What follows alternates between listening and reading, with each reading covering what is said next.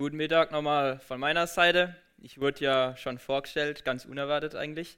Ähm, ja, Immanuel hat mal zu mir gesagt, wenn er predigt, hat er oft Personen als Fixpunkte, dass er sieht, ja, wie die Predigt verläuft. Wenn die unaufmerksam werden, dann, dann muss er immer mal gucken, dass er, dass er einen neuen Aufhänger bringt. Und ähm, eigentlich wollte ich mich so vorstellen, dass ich sage, ich glaube, mit einem dieser Fixpunkte habe ich ein ziemlich ähm, enges familiäres Verhältnis. Aber Äh, ja, näher darf ich darauf nicht eingehen, sonst kriege ich Ärger von meiner Mutter. Äh, auf jeden Fall bin ich, hab, wisst ihr jetzt schon, wer ich bin, also Jonathan, 23 Jahre. Ähm, und ich glaube auch nicht, dass wir heute ein Thema zum Schlafen haben. Ähm, wir wollen gemeinsam das Leben von Timotheus anschauen und gucken, wie Gott ihn gebraucht.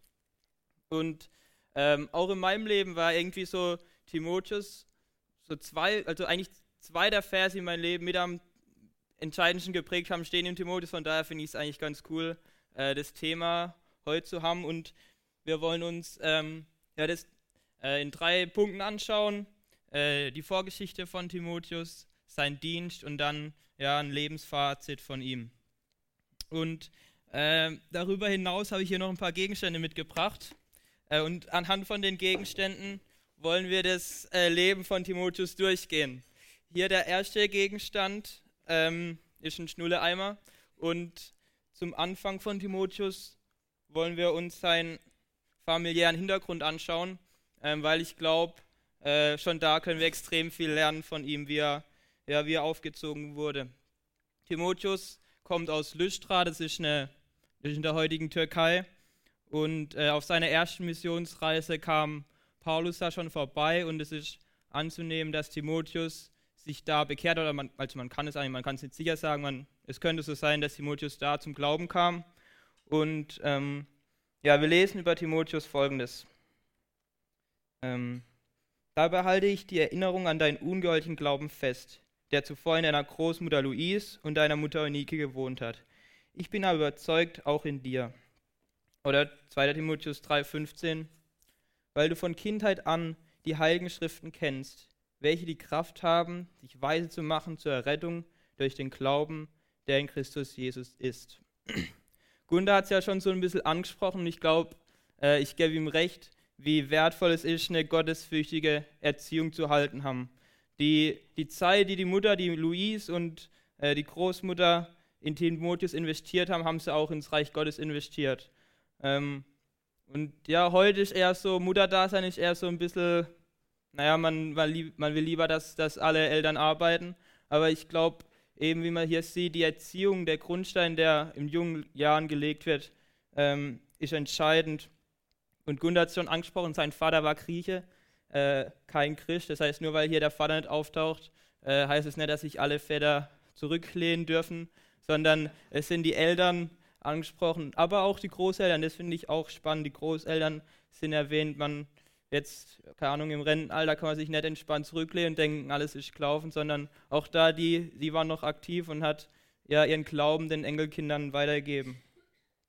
Ähm, und einer, der das auch verstanden hat, dass er, dass es ja zentral ist, auch in die Kinder zu investieren, war Jonathan Etwas. Er hatte das Anliegen, nicht nur in der Gegenwart zu leben, sondern ein geistliches Vermächtnis zu hinterlassen, eine Segenslinie. Und so hat er nicht nur für seine Kinder gebetet, sondern auch für die Kinder seiner Kinder seiner Kinder bis in die fünfte Generation. Ähm, nur ihm das einfach ein Anliegen war, ja, da zu sehen, wie eben durch seine Kinder auch ähm, ja, die Segenslinie weitergeht. Und ähm, ja, ich glaube, es sitzen hier einige, ich meine, die Wahrscheinlichkeit ist ziemlich groß, wenn ihr hier sitzt, dass ihr eine christliche Erziehung erhalten habt. Ähm, aber es ist trotzdem entscheidend, dass wir den Glauben unserer Eltern zu unserem eigenen Glauben machen, wie es auch im zweiten Teil heißt, ähm, die Kenntnis der Schrift ähm, kann zur Errettung führen durch den Glauben, der in Christus Jesus ist. Also wenn du hier sitzt, du weißt alles, du hast so viel gehört, du kannst Jesus nicht mehr hören, aber es ist immer noch der Glaube deiner Eltern, mach es zu deinem Glauben. Wart nicht länger, schieb's nicht auf, denn ja, es lohnt sich. Und was ich auch interessant finde, Timotheus hat eigentlich eine ziemlich unspektakuläre oder unspektakuläre Bekehrungsgeschichte. Wenn man da Paulus anschaut, äh, da ist es ein ganz anderes Kaliber. Bei Timotheus ist ja irgendwie langweilig. aber ja, dennoch werden wir später sehen, wie Gott auch Timotheus gebraucht hat.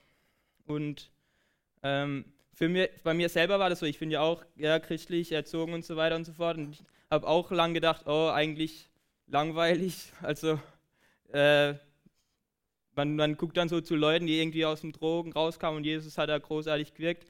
Ähm, aber ich, ich werde mehr und mehr dankbar dafür, dass ich manche Umwege in meinem, Wegen, in meinem Leben nicht gegangen bin. Und ähm, ja, eben wie, wie dankbar ich dafür bin, dass ich von klein auf, irgendwie bevor ich ins Bett bin, habe ich eine Bibelgeschichte gehört, wo ich jetzt mehr und mehr merke, ähm, wie es einfach eine gute Grundlage für mein Leben war.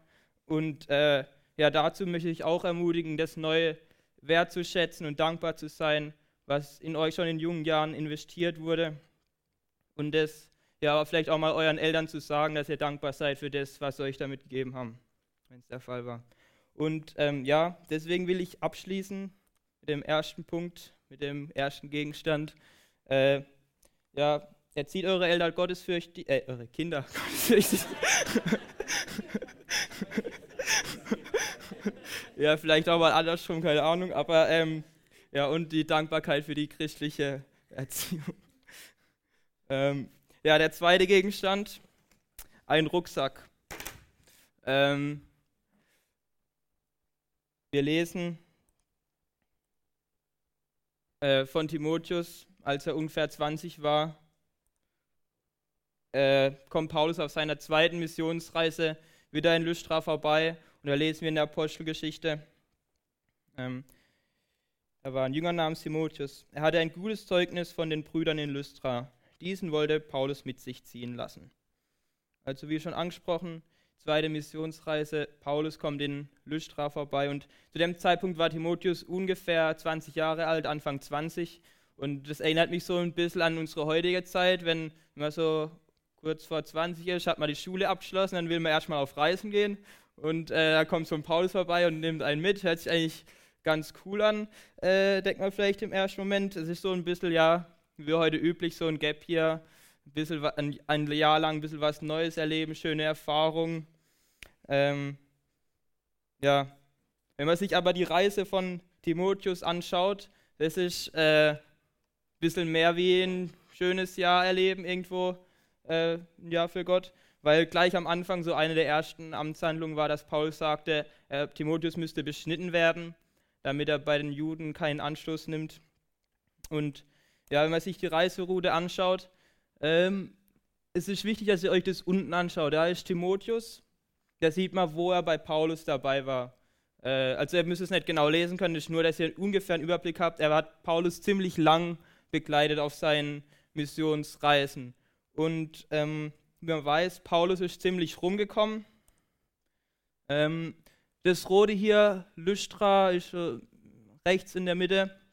Wenn man nur allein mal nimmt, die zweite Missionsreise, das rote bis nach Korinth, da Griechenland, das ist laut Google Maps sind das so 400 Stunden zu Fuß und so knapp 2000 Kilometer. Also äh, das war alles andere als nur bequem und, und angenehm. Und ähm, ja, wie man auch weiß, Reisen mit Paulus, das war auch immer so, äh, man kam in eine Stadt, man ist in die Synagoge gegangen äh, oder auf die Marktplätze, hat von Jesus erzählt und viele fanden das, oder manche fanden das gut, haben sich bekehrt, es sind Gemeinden entstanden. In den Gemeinden gab es aber oft Anfechtungen, Irrlehren und es gab auch immer welche, die, die neidisch waren, dass Paulus und Timotheus oder seine Mitstreiter so Erfolg hatten oder die einfach dem widersprochen haben. Und so kam es oft vor, dass sie vertrieben wurden aus den Städten, wo sie waren. Paulus wurde ja gesteinigt und, und so weiter und so fort. Also das war nicht nur eine, das war alles andere als eine angenehme Reise. Und auch von Timotheus lesen wir, dass er, dass er mal im Gefängnis war. Und ähm, ja, das heißt, ein Leben mit Gott muss nicht nur angenehm sein, es, es kann auch unbequem sein. Und vielleicht auch die Frage an uns, äh, sind wir auch bereit, ja, unser Leben mit Gott zu leben, auch wenn es unbequem wird. Und wie gesagt, es ist nicht nur ein Ja für Gott, sondern ein Leben für Gott. Ähm, auf der Reise war, war Timotheus nicht nur so dabei, sondern Paulus hat in ihn investiert, hat ihn ausgebildet. Und das hat er von Herzen getan, wie wir lesen. Er schreibt an Timotheus, er ist wie ein echtes Kind für ihn.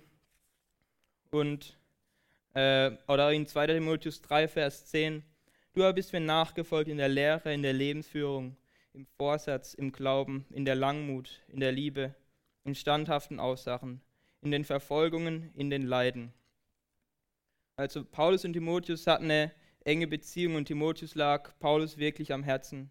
Er war nahbar für Timotheus. Paulus hat ihm nicht nur was erzählt, sondern er konnte auch im Leben sehen, wie sich das auswirkt. Und ähm, ja, wenn wir in 2 Timotheus 2, Vers 2 schauen, und was du von mir gehört hast durch viele Zeugen, das befiehlt treuen Menschen an, die tüchtig sind, auch andere zu lernen. So ähm, in Einzelne zu investieren, es muss eine gute Strategie sein. Das hat Jesus ja auch getan. Er hat in seine Jünger investiert, insbesondere in seine drei Ängsten. Und aus den paar Jüngern sitzen wir alle heute hier. Ist das Christentum entstanden. Eigentlich verrückt. Mit ein paar Fischern hat es angefangen. Und so investiert auch Paulus in Timotheus. Und äh, wenn wir da in äh, eben den letzten Vers reinschauen, sehen wir auch, da werden vier Generationen angesprochen. Paulus, Timotheus, äh, die Person, an der es Timotheus weitergibt und wieder die nächste. Und ich glaube, das ist auch ja, eine Aufforderung an uns, das weiterhin zu tun. Ähm, und da finde ich auch das Gute, was Paulus eben schreibt, was du von mir gehört hast, gib weiter. Wir brauchen nicht erst einen Doktor der, der Theologie zu sein, um irgendwie was weiterzugeben, sondern das, was wir bereits gelernt haben, können wir wiederum anderen weitergeben. Und ähm, ja, dazu möchte ich euch ermutigen, äh, das zu tun, euch ein Kind im Glauben zu suchen oder ja, jemand, der euch am Herzen liegt, da zu investieren. Ähm, aber auf der anderen Seite auch vielleicht jemand zu suchen, der in euch investiert, der euch weiterbringen kann. Ähm, und da ich, bin ich auch dankbar, dass es hier in Dullach auch ja, geschehen kann, dass, äh, ja, dass selber erfahrene Leute in mich investieren oder investiert haben. Ja, das ist cool. Und von daher, wenn man den Rucksack hier in den Schnulle einmal reinmacht, ergibt es meinen zweiten Merksatz, den ihr euch merken dürft. Äh, die herausfordernde und gefährliche Reise formt Timotheus und Paulus investiert von Herzen in ihn. Stichwort Mentoring. Ähm, ja, Paulus hat aber nicht nur in Timotheus investiert und ihn ausgebildet, sondern er hat ihm auch Aufgaben und Verantwortung übertragen. So lesen wir in, in sechs der Briefe, die Paulus schreibt, dass Timotheus mit äh, im Anschreiben genannt wird in der Grußformel, woraus man schließen könnte, dass er eventuell den Brief geschrieben hat oder zumindest dabei war. Ähm, ähm, ja, das heißt, er war da involviert und des Weiteren wurde er auch oft als Gesandter irgendwie in Gemeinden zurückgelassen, wo Paulus schon fliehen musste, weil er irgendwie mal wieder gesteinigt wurde oder so. Ähm, oder ja, dass er andere Aufträge von Paulus erhalten hat. So war er zum Beispiel in Thessaloniki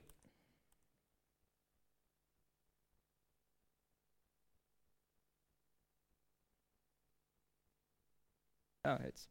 So war er zum Beispiel in Thessaloniki dafür zuständig, die, neu, neu, die wo neu zum Glauben gekommen sind, zu stärken, weil sie in, in Verfolgung geraten waren. Oder in Korinth hat er eine sehr herausfordernde Aufgabe, wo, ja, wo ihr Lehren aufgekommen sind, wo auf die, ja, auf die rechte Lehre achten sollte. In Philippi wiederum hat er wieder eher so einen entspannenderen Auftrag, wo es einfach darum ging, dass er Informationen, Neuigkeiten für Paulus übermittelt. Ähm, seine größte Aufgabe, die Timotheus hatte, war in Ephesus. Da war er dann auch am längsten und wo seine größte Wirkenszeit war. Und das war auch eine sehr, sehr herausfordernde Aufgabe, weil ja, es darum ging, das Feuer am Brennen zu halten, die, das sie hatten, und ja, gegen ihr Lernen vorzugehen. Und es ist oft leichter, eine Bewegung zu starten, wie sie am Leben zu erhalten. Und ähm, ja, in Ephesus gab es einige Irrlehren. Also, und Irrlehren wenn sie außen sind, sind sie gefährlich, aber wenn sie in der Gemeinde, Gemeinde sind, dann, dann ist es tödlich. Und vor der Herausforderung stand Timotheus in Ephesus, dass ja, ihr Lehrer innerhalb der Gemeinde waren.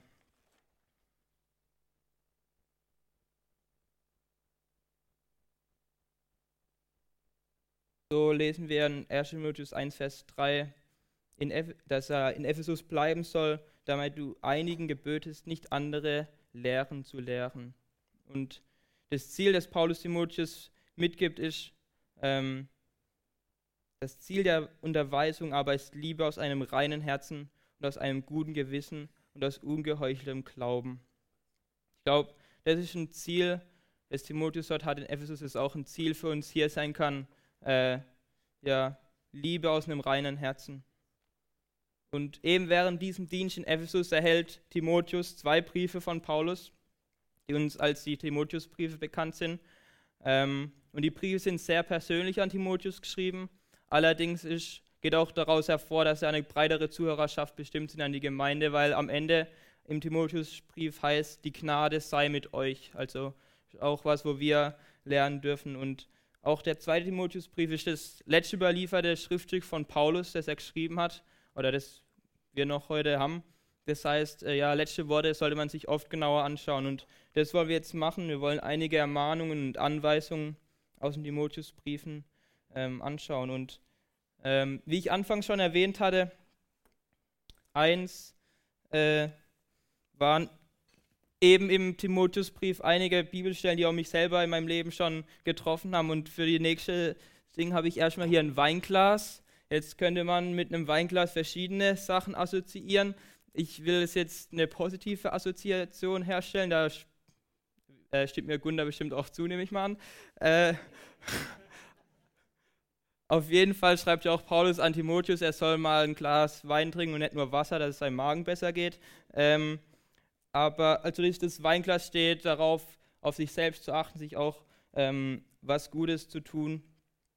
Und ähm, ja, in einer Zeit, äh, wo, wo ich durch Studium und Fußball und verschiedene Sachen, wo, ich, wo es eine sehr ja, turbulente Zeit war für mich, habe ich gemerkt, dass ich mir zu viel Zeit für mich selber oder auch meine Beziehung zu Gott nehme. Und genau in der Zeit bin ich über folgenden Vers gestolpert, 1. Timotheus 4,16, wo es heißt, habe Acht auf dich selbst und auf die Lehre, bleibe beständig dabei, denn wenn du dies tust, wirst du sowohl dich selbst retten, als auch die, welche auf dich hören. Und ja, zu dem Zeitpunkt hat mich der Vers ermutigt, meine Zeitplanung neu zu überdenken, ähm, ja, auf sich selbst zu achten. Ich glaube, das heißt zum einen, es hat eine körperliche Dimension, aber auch eine geistliche Dimension. Und ja, wenn du jetzt ein Faulenzer bist, brauchst du nicht zuhören, aber wenn du eher so einer bist, der, der ziemlich viel arbeitet, der so ein Arbeitstier ist, dann, dann kannst du dir auch, auch ähm, ja, sagen, lass mal zur Ruhe zu kommen. Gott hat einen Sonntag erschaffen, einen Ruhetag, er hat äh, Feste im jüdischen Kalender etabliert oder auch Jesus, wenn wir Jesus anschauen, nach der Speisung der 5000 oft hat er sich ja in die Einsamkeit mit Gott zurückgezogen und ähm, hat er aufgetankt.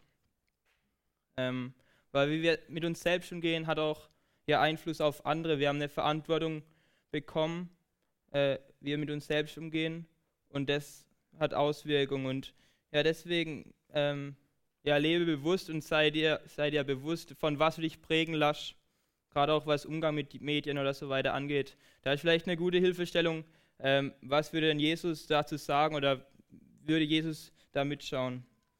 Ähm, ja, damals war ich mir so ein bisschen unschlüssig, was heißt denn das? Ähm, habe Acht auf sich selbst, okay, das kann ich mir so vorstellen, aber was heißt es, habe Acht auf die Lehre? Was heißt es genau? Wie mache ich das?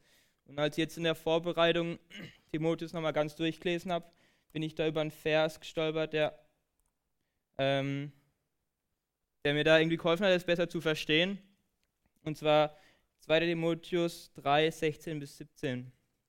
Alle Schrift ist von Gott eingegeben und nützlich zur Lehre, zur Überführung, zur Zurechtweisung, zur Unterweisung in der Gerechtigkeit, damit der Mensch Gottes richtig sei, für jedes gute Werk ausgerüstet. Eben, da wiederholt sich das Wort Lehre wieder. Ähm, und da kommt auch der nächste Gegenstand dann in das Spiel, nämlich eine Bibel. Ähm, ich glaube, die Bibel ähm, ist eine Möglichkeit, um auf die Lehre zu achten, wenn wir regelmäßig in der Bibel lesen. Und ähm, ja, wenn wir das Original kennen, dann, dann wissen wir auch, was Plagiate sind. Und ja, Paulus geht ja sogar so weit, er sagt nur, es ist nicht zur Lehre gut, sondern er zählt ja dann noch mehr auf. Und am Ende sagt er auch, für jedes gute Werk sind wir ausgerüstet, wenn wir ja regelmäßig die Bibel lesen. Und ich möchte euch auffordern, mal nachzudenken, ähm, die Personen, die euch geistlich am meisten geprägt haben, wie die ähm, zur Bibel stehen oder wie viel Zeit die persönlich mit Gott verbringen. Und ich glaube genau deswegen, weil, weil es so wertvoll ist und gewinnbringend ist, Zeit mit Gott und seinem Wort zu verbringen, ist die Zeit auch besonders angefochten, äh, weil es eben dem Gegenspieler nicht gefällt, wenn wir ähm, die Zeit mit Gott verbringen. Und ich merke es selber bei mir, wie ich schon angesprochen habe, gerade in stressigen Zeiten, äh, wo ich anfange, erst irgendwie da an der Zeit zu kürzen oder morgens nochmal einen Wecker auszuschalten oder dann bin ich im Tag und dann am Ende vom Tag liege ich im Bett, lese noch ein Kapitel und schlafe schon fast ein dabei. Ähm, ja, ich weiß nicht, was das Thema Bibellesen bei euch hervorruft.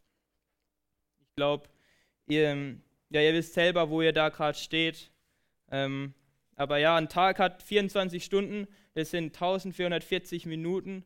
Ähm, und ja, lasst euch das nicht entgehen, einen Teil von der Zeit äh, ja wirklich Gott zur Verfügung zu stellen, dass ihr euch ausrüsten lassen könnt für euch. Und ich glaube, die Zeit zu investieren lohnt sich auf jeden Fall. Egal ob morgens oder abends. Ich habe mal so einen Spruch gehört, gib Gott deine beste Zeit. Deine beste Zeit könnte morgen sein, könnte Abend sein, könnte Mittag sein, könnte vielleicht Nacht sein, keine Ahnung. Aber ja, gib Gott deine beste Zeit.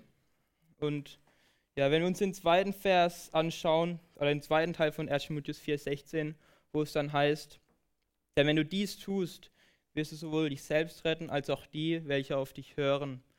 Und das ist auch was, wo, wo mir aufgefallen ist, wenn ich, äh, ja, wenn ich selber Bibel lese, wenn, wenn ich eine enge Beziehung zu Gott habe, dann, dann kommt es automatisch, dass mir Dinge aufs Herz gelegt werden und ich das auch mit meinen mit, mit meinen Fußballkollegen, mit meinen Arbeitskollegen, mit wem auch immer teilen will. Aber hingegen, wenn ich irgendwie Zeiten habe, wo ich selber irgendwie so das Gefühl habe, ja, keine Ahnung, ich lese die Bibel, es geht gerade so an mir vorbei, da ist es oft eher so ein bisschen was Mühsames.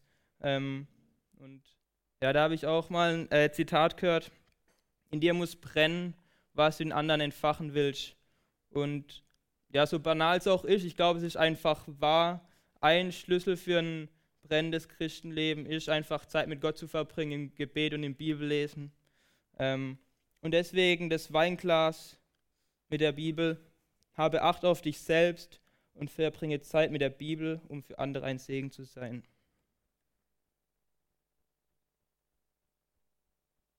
Der nächste Gegenstand ist ein Ball. Ja, ein bisschen kaputter Ball. Aber ja, für mich selber ich spiele leidenschaftlich gern Fußball und schon seit ich acht Jahre bin, äh, spiele ich im Verein. Und so kam es, dass ich an verschiedenen Punkten in meinem Leben überlegen musste, welchen Stellenwert Fußball für mich hat. Ähm, und ungefähr vor drei Jahren war es wieder an der Zeit, dass die neue Saison anfängt. Da standen wieder Gespräche mit den Verantwortlichen vom Verein aus. Und ich habe mir überlegt, oder ich habe Gott gefragt, ja, was soll ich denn sagen, was willst du von mir? Und Genau an dem Tag, als das Gespräch anstand, war auf meinem Handy der Vers des Tages, 1 Timotheus 4, Vers 8, wo es heißt, denn die leibliche Übung nützt wenig, die Gottesfurcht aber ist für alles nützlich, da sie die Verheißung für dieses und für das zukünftige Leben hat. Ja, Gott hat mir deutlich gemacht, dass Fußball gut ist, aber dass Gottesfurcht viel besser ist weil sie Ewigkeitswert hat. Und ja, mit, während dem Gespräch mit meinem Trainer habe ich ihm das dann auch gesagt, dass mir mein Glauben wichtiger ist als Fußball und dass es dazu kommen kann, dass ich unter Umständen ein Fußballspiel absage oder nicht zum Training kommen kann. Ähm, und ja, mein Trainer ist zwar kein Christ, aber er hat es akzeptiert, hat es respektiert. Und so hatte ich dann über die letzten Jahre auch im Fußball oft oder immer mal wieder die Möglichkeit, auch ja, Zeuge zu sein von meinem Glauben und da was weiterzugeben, wie ich auch gemerkt habe, wie Gott es gebrauchen kann. Und als ich jetzt im April, hatte ich ja vorhin auch angesprochen, war ich, bin ich für zwei Monate auf eine Kurzbibelschule gegangen. Dementsprechend konnte ich die Fußballsaison nicht zu Ende spielen. Ähm, als ich das dann so gegen Weihnachten meinem Trainer mitgeteilt habe, dass ich der Rest der Saison nicht da bin, ähm, war er zwar nicht so begeistert, aber er hat trotzdem zu mir gesagt, was ich sehr interessant finde. Denn du spielst du, du spielst Fußball, bis du 30 bist, aber dein Glaube begleitet dein ganzes Leben. Also geh auf die Bibelschule, mach das. Und ähm, ja, die Worte von meinem Trainer haben mich sehr an 1. Timotheus 4, Vers 8 erinnert. Und ich finde es cool, wie Gott da meinen ungläubigen Trainer gebraucht hat, mich daran zu erinnern. Und ich glaube auch, dass man für die leibliche Übung ja auch andere Sachen einsetzen kann, wo du vielleicht für dich andere Sachen einsetzen kannst, wie vielleicht Erfolg, Reichtum, ein schöner Urlaub, eine gute Rente, äh, gute Noten. Ähm, ja, die Frage an dich, was müsstest du einsetzen? Ähm, woran müsste Paulus dich erinnern, dass es nur einen begrenzten Nutzen hat? Ja, deswegen mit dem kaputten Ball äh, könnt ihr in Verbindung bringen. Viele Dinge, nach denen wir in der Welt streben, sind vergänglich. Gottesfurcht, ein Leben mit Gott hat Ewigkeitswert.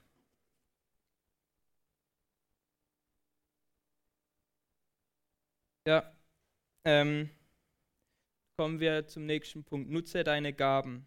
Timotheus war definitiv begabt, sonst hätte Paulus ihn auf seiner Missionsreise nicht auserwählt, um mit ihm zu ziehen, um ja, sein, sein Mitarbeiter zu sein.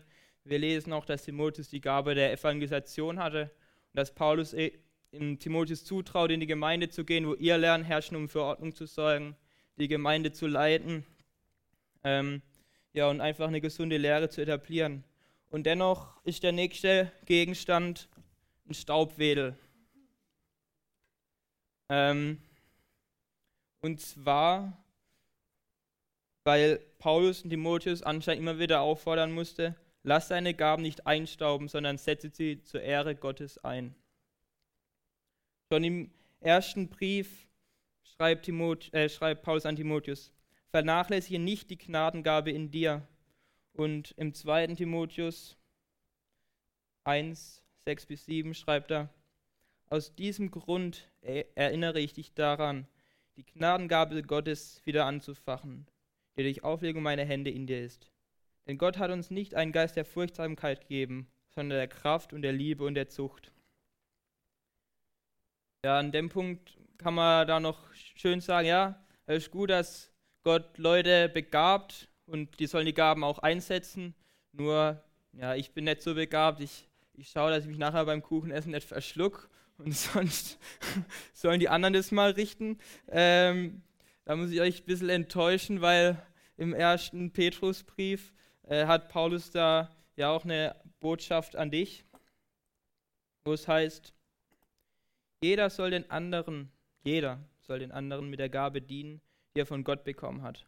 Wenn ihr das tut, erweist ihr euch als gute Verwalter der Gnade, die Gott uns in so vielfältiger Weise schenkt. Redet jemand im Auftrag Gottes, dann soll er sich bewusst sein, dass es Gottes Worte sind, die er weitergibt. Übt jemand einen praktischen Dienst aus, soll er die Kraft in Anspruch nehmen, die Gott ihm dafür gibt. Jede einzelne Gabe soll mit der Hilfe von Jesus Christus so eingesetzt werden, dass Gott geehrt wird. Was ich zum einen spannend finde an dem Text, die Gaben kommen von Gott, er schenkt sie uns. Wir werden als Verwalter der Gaben bezeichnet. Also wenn wir denken, wir sind reich begabt, dann brauchen wir nicht stolz auf uns zu sein, dann können wir stolz auf Gott sein, der uns die Gaben geschenkt hat.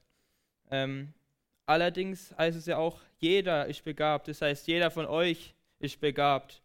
Und ich habe manchmal so das Gefühl, so als Christen haben wir teilweise so eine, so eine falsche Demo, dass wir denken, oh, ich darf ja nicht sagen, dass ich irgendwas gut kann oder dass ich begabt bin. Ähm, aber wenn man das, sich das anders vorstellt, heißt es ja irgendwie umgekehrt. Wir würden sagen, ja Gott, du hast mich, du hast mich nicht begabt, du hast mich nicht gut erschaffen. Und als Gott die Menschen erschaffen hat, hat er gesagt, es war sehr gut. Und ja, das heißt, jeder von euch ist begabt. Und ja, mich würde jetzt mal interessieren, oder euer Nachbar interessiert es, wie ihr begabt seid. Ihr habt jetzt 30 Sekunden, äh, eurem Nebensitzer eine Sache zu sagen in der ihr begabt seid oder wo ihr eine Gabe besitzt. Okay. Den, ihr dürft gern später weiterreden. Den Gesprächen zufolge nehme ich mal an, dass ihr eurem Nebensitzer was zu sagen hattet. Falls es nicht der Fall war, würde ich euch dazu ermutigen, euch mal auf die Entdeckungsreise zu machen, wie ihr denn begabt seid und vielleicht auch mal dann euer Nebensitzer zu fragen oder jemand, der euch kennt, zu fragen, was er denn denkt, wo ihr, wo ihr oder wie ihr begabt seid. Und ähm, die nächste Frage, die ich jetzt für euch persönlich beantworten dürft, wäre dann, wie kannst du diese Begabung zur Ehre Gottes einsetzen? Weil wir sind alle nämlich dazu aufgefordert, äh, ja, unsere Gaben zur Ehre Gottes einzusetzen. Und ähm, Gaben werden im, in der Bibel ja oft nicht nur Einzel also im Kontext von Einzelpersonen genannt, sondern im Kontext der Gemeinde. Das heißt, wenn du begabt bist, ist die Gemeinde begabt.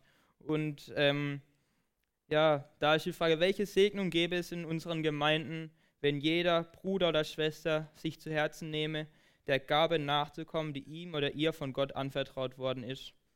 Und das ist eigentlich was, woran ja Paulus Timotheus ständig erinnert und ihm auch sagt, er soll sich dabei nicht von seiner Jugend, von seinem Alter abhalten lassen. Ist auch interessant, wenn ihr vielleicht denkt, ihr seid 30, Anfang 40, ihr seid alt, weit gefehlt, weil Timotheus, äh, Paulus, nennt, Paulus nennt Timotheus äh, einen jungen Mann oder er soll sich von seiner Jugend nicht abhalten lassen. Äh, und da war Timotheus ungefähr Mitte 30 also in der jüdischen Kultur gilt, galt man als jung bis 40, also äh, keine Ausrede. Ähm, und oh ja, ich, ich persönlich find, bin davon auch begeistert, wenn man älteren Menschen abspürt, dass sie ihre Leidenschaft nicht verloren haben. Weil ich glaube, eben wie, wie Paulus an Timotheus schreibt, er soll sich von, seiner, von seinem jungen Alter nicht abhalten lassen, können wir auch unser, ja, unser äh, ein altes Alter aus, als Ausrede nehmen.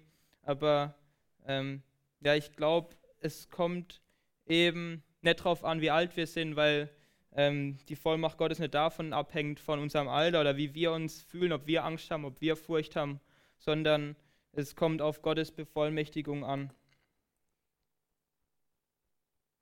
Ähm, und genauso glaube ich nämlich auch, dass der Heilige Geist, der in uns lebt, wenn wir Gottes Kinder sind, derselbe ist, oder wenn wir ein kleines Kind sind oder eine alte Oma oder Opa, ähm, ja, der Geist ist derselbe und der Heilige Geist, das ist äh, die Auferstehungskraft Gottes, die, die in uns schlummert. Ja, deswegen, ja, lasst uns da nicht auch von Nebensächlichkeiten abhalten, Gott zu dienen. Und Paulus sagt zu Timotheus nicht nur, er soll seine Gabe einsetzen, sondern er soll darin besser werden. Er sagt, er sagt zu ihm, der Fortschritt soll offenbar sein für alle.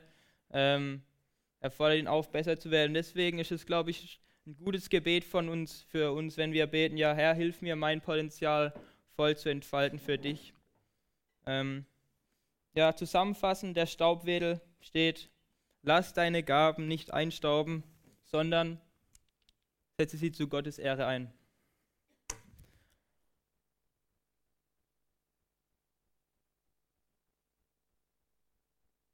Paulus hat Timotheus immer wieder ermahnt und ermutigt. Und oft finden wir im Timotheusbrief äh, Formulierungen wie, ja, sei nicht furchtsam, fache neu an, sei standhaft. Ähm, man kann daraus schließen, dass Timotheus eher passiv war, dass er eher ein bisschen ängstlich war, dass er leicht einzuschüchtern war. Und das finde ich im doppelten Sinne ermutigend. Zum einen ähm, hat Gott Timotheus gebraucht, obwohl er nicht perfekt war. Und so will auch Gott uns gebrauchen, mich und dich gebrauchen, auch wenn du nicht perfekt bist. Und auf der anderen Seite können wir uns auch gegenseitig, so wie Paulus Timotheus ermutigt hat, ja ermutigen und neu und neu anzufachen, nicht faul zu sein, dass, dass die Fortschritte offenbar werden. Ähm, so ermutigt Paulus Timotheus zum Beispiel in 1 Timotheus 4, Vers 12, ein Vorbild im Wort im Wort zu sein, im Wandel, in der Liebe, im Geist, im Glauben, in der Keuschheit. Und das war, glaube ich, was Wort und Wandel, was bei Timotheus zusammenkam. Bei ihm hat Leben, Leben und Lehre übereingestimmt. Das können wir auch lesen, zum Beispiel in Lystra hatte er einen guten Ruf. Man hat normal keinen guten Ruf bei Leuten, wenn man nur gut schwätzen kann und nichts macht, weil das merken die Leute mit der Zeit. Aber Timotheus hatte einen guten Ruf. Von da, bei ihm kam das, was er, was er gesagt hat, das hat er auch gelebt, das hat er auch gemacht. Und wie ich finde, das größte Zeugnis, das Paulus Timotheus ausstellt, ähm, findet, also stellt er aus im Philipperbrief, als er an die Philipper schreibt.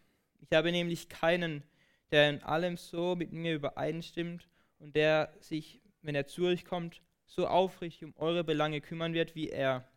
In anderen geht es nur um sich selbst und nicht um die Sache Jesu Christi.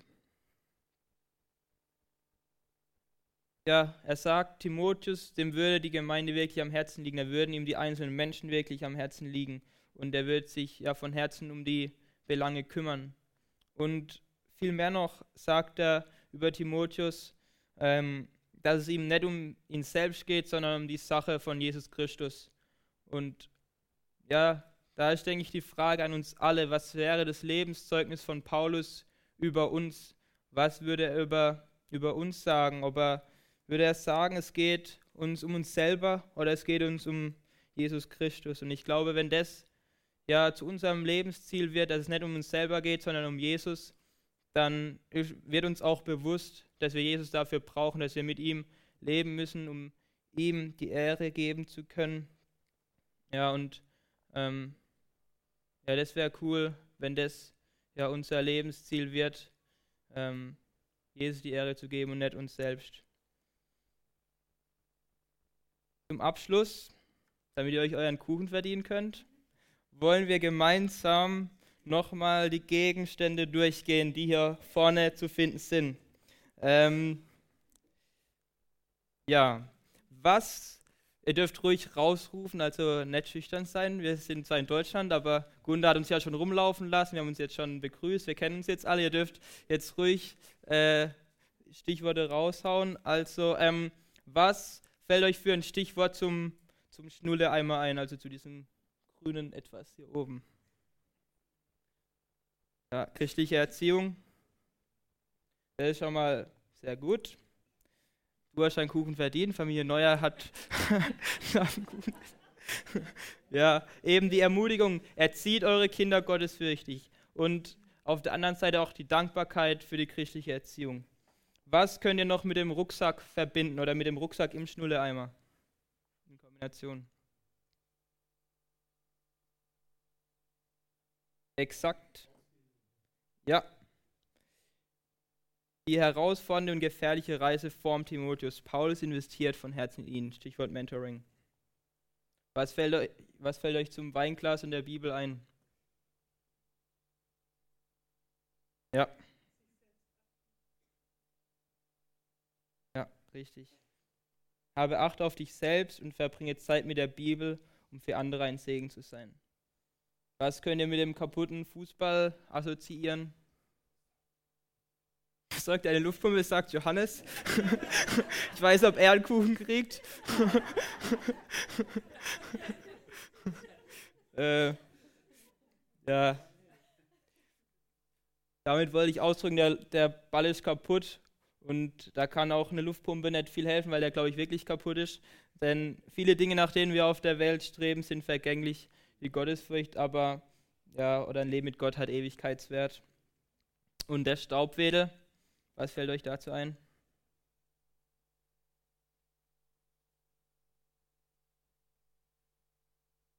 Richtig, sehr gut. Immerhin, du kriegst einen Kuchen, du kannst vielleicht deinem Mann was abgeben.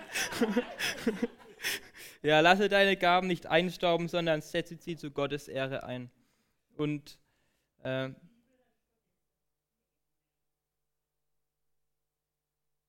Ne, die habe ich erwähnt. Aber das ist gut. Mit der Bibel will ich dann auch schließen und das ist ein gutes Stichwort. Ähm, lest eure Bibel. und ich bete noch zum Abschluss. Ja, Herr, danke, dass wir nicht perfekt sein müssen, um ja, mit dir unterwegs sein zu können oder deine Kinder zu sein.